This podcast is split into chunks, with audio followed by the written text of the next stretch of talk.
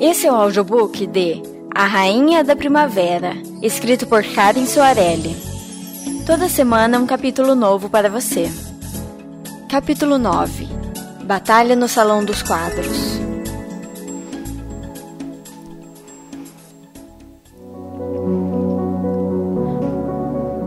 Flora atravessou inúmeros corredores escuros da masmorra até que, ao fim de um lance de escada, a luz da lua minguante cegou-a momentaneamente. Estava fora do calabouço, em um salão iluminado do castelo. Ali, tudo o que encontrou foi morte e destruição.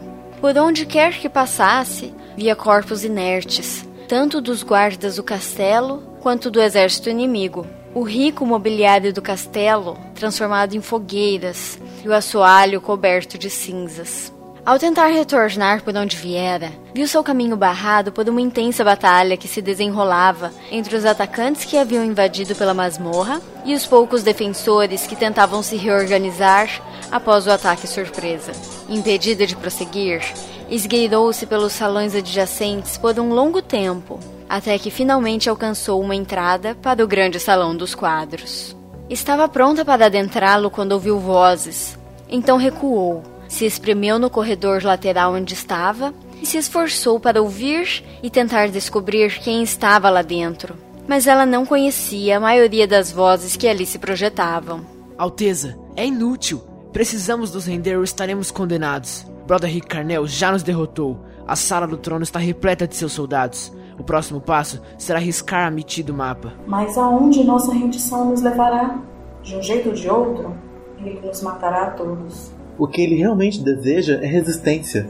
O único propósito dessa guerra é satisfazer seus caprichos de glória em campos de batalha. E não podemos mais lhe dar esse prazer. Calados, todos! Minha esposa já foi levada? Flora reconheceu a voz de Fausto Valasques. Sim, Vossa Alteza. Ela conseguiu escapar com seus filhos. Estão se dirigindo à fortaleza do Pico Nevado, nas grandes montanhas. De onde estava, Flora conseguia ver os vitrais das portas que levavam a uma grande sacada e davam vista à guerra que se desenrolava. As defesas foram ineficazes e a cidade ardia em inúmeros focos de incêndio que iluminavam a noite. Os poucos guerreiros remanescentes de Reneldor caíam um a um, enquanto os simples moradores da cidade eram presos a correntes de ferro e levados, em fila, para servirem como escravos. Senhores, este castelo resguarda o último santuário do céu. Fausto voltou a falar. Por mais que eu saiba que nossa resistência será ínfima, nós precisamos nos arriscar. Broderick Carnel jamais poupará o santuário, e toda a esperança de Renildor depende disso. É por isso que repito: esse santuário não será profanado enquanto eu viver. Vocês estão comigo? Flora ouviu inúmeras espadas serem desembanhadas e várias vozes em uníssono bradarem um grito de aprovação. No mesmo instante, duas portas duplas, uma em cada extremidade do salão, foram escancaradas ao mesmo tempo. Por uma delas entrou um batalhão de soldados de Reneldor. Pela outra, irrompeu um grande número de soldados de vulcanos. Homens armados preencheram o salão e logo começaram a se digladiar, mas um homem em especial prendeu a atenção de Flora. Broderick Cardinal era alto, forte, usava uma armadura negra imponente e bradava ordens e palavras de incentivo a seus comandados. Mas nada disso realmente importava. O que atraía o olhar de Flora era a cor de sua pele, escarlate, como Flora nunca vira antes. Por um momento, ela se lembrou de sua vida na ilha de Astéria. Os solares com quem convivera possuíam orelhas pontudas e pele esverdeada. Que saudade! Lágrimas brotaram em seus olhos, mas Suada secou-as antes que escorressem. Se queria rever sua família algum dia, sabia que o primeiro passo seria sobreviver àquela guerra. Mas o homem de pele vermelha era cruel. Com certeza não era humano e não tinha medo da morte. Um enorme barulho às suas costas arrancou Flora de seus devaneios. Ela olhou para trás a tempo de ver parte do teto ceder, quando furioso derrubou uma das vigas de sustentação ao tentar passar por um corredor mais estreito do que ele. Como um animal, correu com as mãos no chão na direção de Flora, deixando para trás um rastro de destruição. Sem pensar, Flora invadiu o salão dos quadros, permeando os inúmeros guerreiros que se combatiam mutuamente. Ninguém deu atenção à menina que cruzava o salão em disparada, esquivando-se da batalha e buscando um lugar para se abrigar. Mas quando o Furioso surgiu, todos pareceram prender a respiração ao vê-lo. Ele parou abruptamente na entrada do salão, escancarou a bocarra e soltou um longo e grave rugido. Matar Velasquez! E se arremessou em direção à Flora. Pare! Gritou Broderick Cardinal e o Furioso obedeceu prontamente, parando a poucos centímetros dela. Broderick analisou a situação calmamente, estranhando o fato de o Furioso não estar visando o príncipe Fausto. Observou todos os presentes e deu um sorriso de escárnio. Flora e Fausto trocaram um olhar significativo, e um alarme soou na cabeça do príncipe quando seu inimigo declarou triunfante. Dois Velasquez de uma só vez? Não poderia ser melhor. Protejam a princesa! Fausto gritou desesperado. Tudo aconteceu ao mesmo tempo. Os guardas vieram em socorro, liderados por um valente soldado com espada e escudo. O furioso atacou com ambas as mãos, atingindo o escudo e partindo ao meio, enquanto Flora correu, escondendo-se atrás do grupo de soldados que se deslocavam para protegê-la. Aproveitando a distração, Broderick Cardinal fechou os punhos em torno da bainha de uma espada que não existia, e de suas mãos irrompeu o fogo mágico que se transformou em uma espada sólida e afiada. Então atravessou o salão em um segundo e investiu contra Fausto.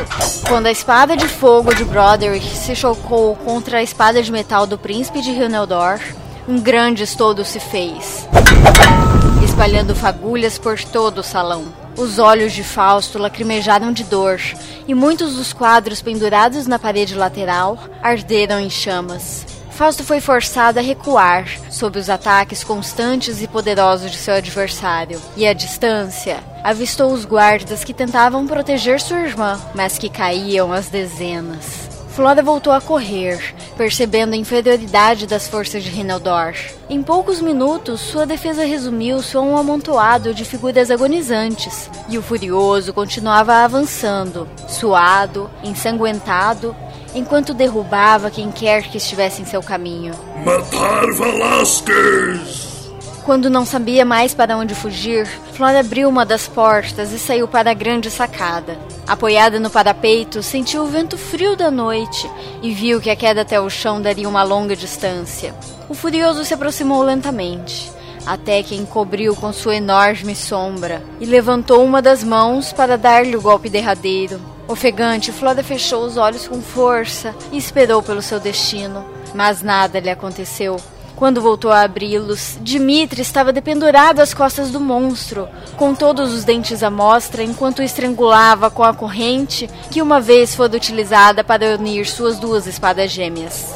O furioso se debateu e correu, na tentativa de se livrar do sufocamento, mas o príncipe de Datilion era ágil e determinado. Então a criatura avançou de costas para a parede para colidir com ela. Dimitri soltou um urro e por pouco não afrouxou a corrente. O rosto do furioso estava quase tão vermelho quanto o de Broderick Cardnell, e suas forças começavam a se esvair. Dimitri fechou a corrente, fincando a adaga nos elos das extremidades, e antes que o monstro desfalecesse, empurrou-o sacada abaixo. Ele caiu por muitos metros até atingir o portão do pátio do castelo, e seu coração foi trespassado por uma estaca de bronze que encimava as grades. Muito debilitado, Dimitri sangrava e tinha ossos quebrados. Apoiava-se em Flora quando juntos retornaram ao Salão dos Quadros, apenas para encontrar Fausto já derrotado. Dois soldados inimigos seguravam o príncipe de Rinaldor pelos braços e o jogaram no chão com violência. Ao tentar se levantar, Roderick Carnell lhe meteu um chute nas costas que o fez cair novamente e cuspir sangue. Fausto, já sem forças para lutar, apoiou-se no chão e lentamente ergueu-se, apenas para tomar outro chute. Ao seu redor, dezenas de guerreiros haviam sucumbido, e outros tantos caídos apenas aguardavam o encontro com a morte. Apesar de tudo, Fausto estava decidido a morrer em pé, desafiando o inimigo até o fim. Roderick gargalhava, sentindo prazer com a situação. Ora, ora, princesa! Ainda está aqui? Caçoou Broderick. Devo informar que de nada serviu toda a sua luta. Você apenas sobreviveu para assistir à morte de seu irmão. Você, Leve-o para fora! Ordenou a um de seus comandados. Em instantes, todas as portas foram abertas e Fausto foi arrastado para a grande sacada. Flora sentia-se impotente diante da situação. Seu irmão, forte e audaz, era agora arrastado como se fosse um boneco nas mãos de seus algozes. O que haveria ela de fazer? Com Dmitri debilitado e Natair tendo atraído, estava completamente sozinha. Não sabia lutar e não conhecia seus inimigos. Assistir à humilhação do príncipe era uma tortura, e ela desejava de todo o coração poder afugentar toda aquela tropa e fazer com que a guerra desaparecesse. Lá embaixo, alguns poucos soldados do reino ainda ofereciam resistência, enquanto os moradores tentavam fugir da cidade para não serem levados a vulcanos como escravos. Eram todos iluminados pelo brilho quente das casas que eram consumidas pelo fogo. Vejam todos! Este será o fim da linhagem real de Hideldor. Broderick projetou sua voz no intuito de alcançar todos aqueles que ainda estavam em Amity. Desejava que todos testemunhassem a execução. Primeiro matarei o príncipe regente, que foi responsável pela decadência deste reino. Em seguida será a vez da princesa Flora, a princesa perdida, que retornou apenas para presenciar o fim. Os soldados de vulcanos que estavam na sacada forçaram Falso a se ajoelhar e a curvar seu pescoço.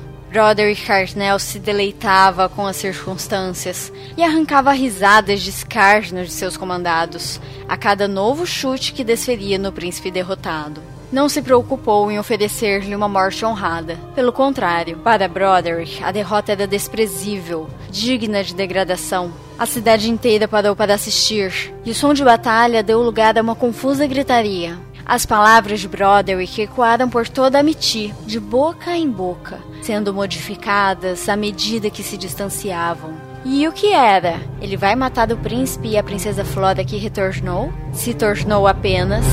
A princesa Flora retornou. Após apreciar a inglória do príncipe durante um bom tempo, Broderick empunhou mais uma vez sua espada mágica. Era chegado o momento de dar o golpe final. Inconscientemente, Flora deu um passo para frente. Dimitri tentou impedi-la, mas ela se desvencilhou dele e pôs-se a caminhar em direção a seu inimigo. Pare! disse ela. Todos imediatamente se viraram para ela, inclusive Fausto. O príncipe não demonstrava medo de perder a vida, mas trazia estampada em seu olhar a decepção em saber que Flora continuava ali e que seria a próxima a experimentar a lâmina flamejante de Broderick. Ela, por sua vez, recusava-se a acreditar que todo o esforço que empregara em sua jornada fora em vão deixada para trás todas as pessoas que amava e enfrentara diversos perigos, não estava disposta a permitir que tudo terminasse daquela maneira, justo quando finalmente era reconhecida por seu único irmão de sangue. Em sua cabeça ouvia repetidas vezes a voz de seu irmão de criação, Latam, e lhe dizia: Siga seu coração e ele lhe proverá a força necessária. Broderick contemplou os irmãos Valasques e se resumiu a dar uma sonora gargalhada. Princesa, eu bem que poderia poupá-los para que me concedessem um pouco mais dos prazeres da batalha, mas já estou farto de prolongar a guerra contra um inimigo tão insignificante. É chegado o momento de encerrar esse assunto. Ele caminhou lentamente até Fausto, exibindo um sorriso maligno no rosto. Com um rápido movimento, Broderick levantou a espada de fogo para o alto, em direção ao céu estrelado, e com toda a sua força abaixou-a rapidamente, visando o pescoço do príncipe.